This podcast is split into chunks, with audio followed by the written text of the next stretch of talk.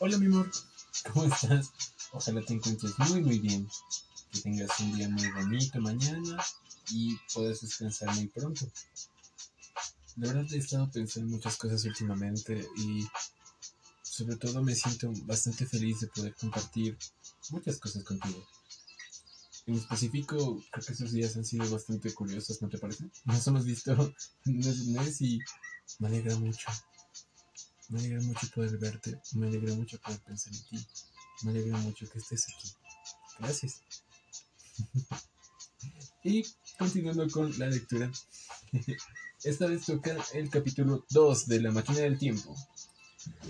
Muy bien, si hacemos un poco de memoria, recordaremos que el viajero del tiempo expresó ante los científicos que, pues, escépticos, eran demasiado, eh, la posibilidad de viajar en el tiempo con una máquina lo cual creo que sería bastante útil, pero en un sentido de como solo presencial, no interactuar. ¿Y por qué no interactuar? Pues bueno, vamos a verlo en el siguiente capítulo. Y empieza así. Capítulo 2. Un arribo demorado. Uy, demorado.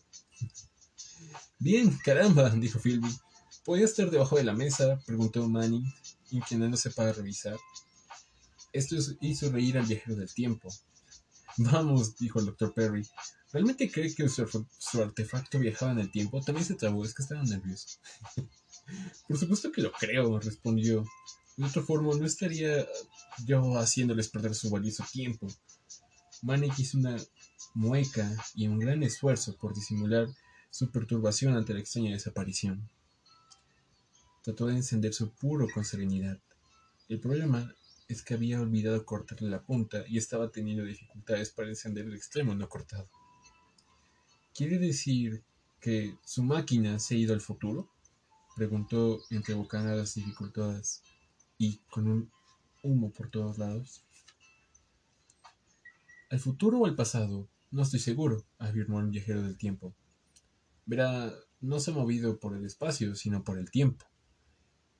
En vista de que atravesó grandes porciones de tiempo en un solo segundo, su presencia se fue hacia adelante o hacia atrás. Pero, en realidad, lo que ocurrió es que se fue haciendo menos densa hasta volverse invisible. Todo parece muy creíble en este momento, dijo el médico. Pero me pregunto, ¿qué pensaremos todos de esto mañana? ¿Cuál es nuestro sentido común regrese, digo? ¿Le gustaría ver la auténtica máquina del tiempo? preguntó el viajero.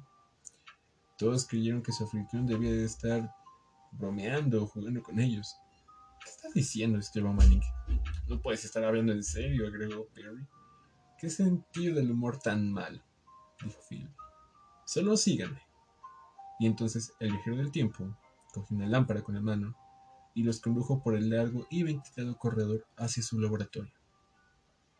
Los hombres lo siguieron, perplejos y sin intenciones de creer absolutamente nada hasta que su anfitrión abrió la puerta del laboratorio de un golpe. Allí, frente a sus ojos, se encontraba la versión tamaño natural y enorme del pequeño mecanismo que había desaparecido en el comedor. Algunas piezas de la máquina del tiempo eran de níquel, otras de marfil y otras habían sido elaboradas en un cristal de roca. El objeto parecía estar completo, excepto por las barras cristalinas y enrolladas que estaban sin terminar sobre el banco de trabajo que tenía el viajero. Phoebe levantó una barra para verla mejor. Cuarzo, ¿no es así? preguntó. El viajero del tiempo sonrió y asintió con la cabeza. Escucha ahora, dijo Philby. ¿Estás hablando en serio? ¿O se te trata un truco como el dichoso fantasma que hiciste aparecer el Halloween pasado? El viajero del tiempo sostuvo la lámpara en alto y señaló con emoción. En esta máquina pretendo explorar el tiempo ¿Está claro?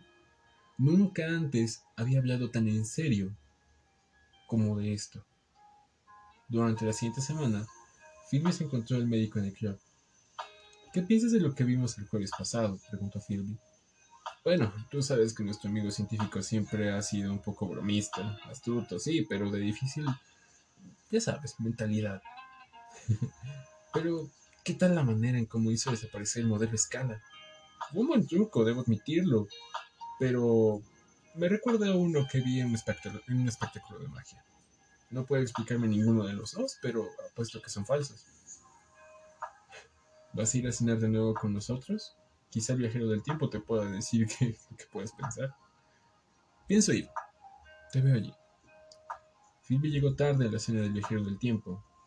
Ese jueves se encontró con cuatro hombres que ya estaban reunidos en el cuarto de dibujo. Reconoció a Clark, un editor, y Breeze, un escritor, además del Dr. Perry y Manning, pero al anfitrión no se lo veía por ningún lado. Perry estaba de pie cerca de la chimenea con una hoja de papel en una mano y un reloj en la otra. Son siete y media, dijo. Creo que lo mejor será que vayamos a cenar. ¿Si nuestro anfitrión? preguntó Philby. Perry levantó la hoja de papel y explicó. Dejó esta nota para quien llegara primero. Dice que tal vez se demoraría y que empezaríamos a cenar sin él, si no estaba aquí.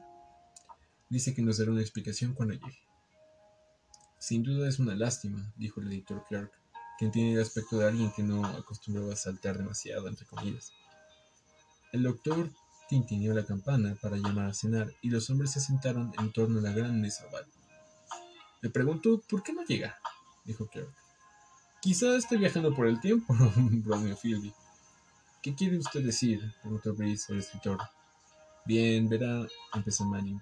La semana pasada nos mostró este ingenioso truco con un pequeño modelo a escala de lo que él llamó una máquina del tiempo y en ese momento la puerta del corredor se abrió lenta y silenciosamente.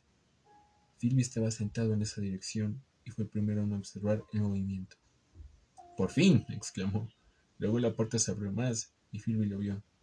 Dios mío, el doctor Perry, quien fue quien lo vio después, miraba con curiosidad. Cielos, hombre, dijo Philby boca abierto. ¿Qué te ha ocurrido? Bueno, creo que algunos de los peligros más importantes de meterse con el tiempo es que te puede pasar y verdaderamente alguien lo puede llegar a saber. pues bueno, mi amor, esa pregunta le contestaremos en el próximo capítulo. Descansa, corazón. Ojalá te sientas muy bien y puedas dormir bastante. Te amo mucho. Y ojalá puedas tener un día muy, muy bonito también. Te adoro. Hasta mañana.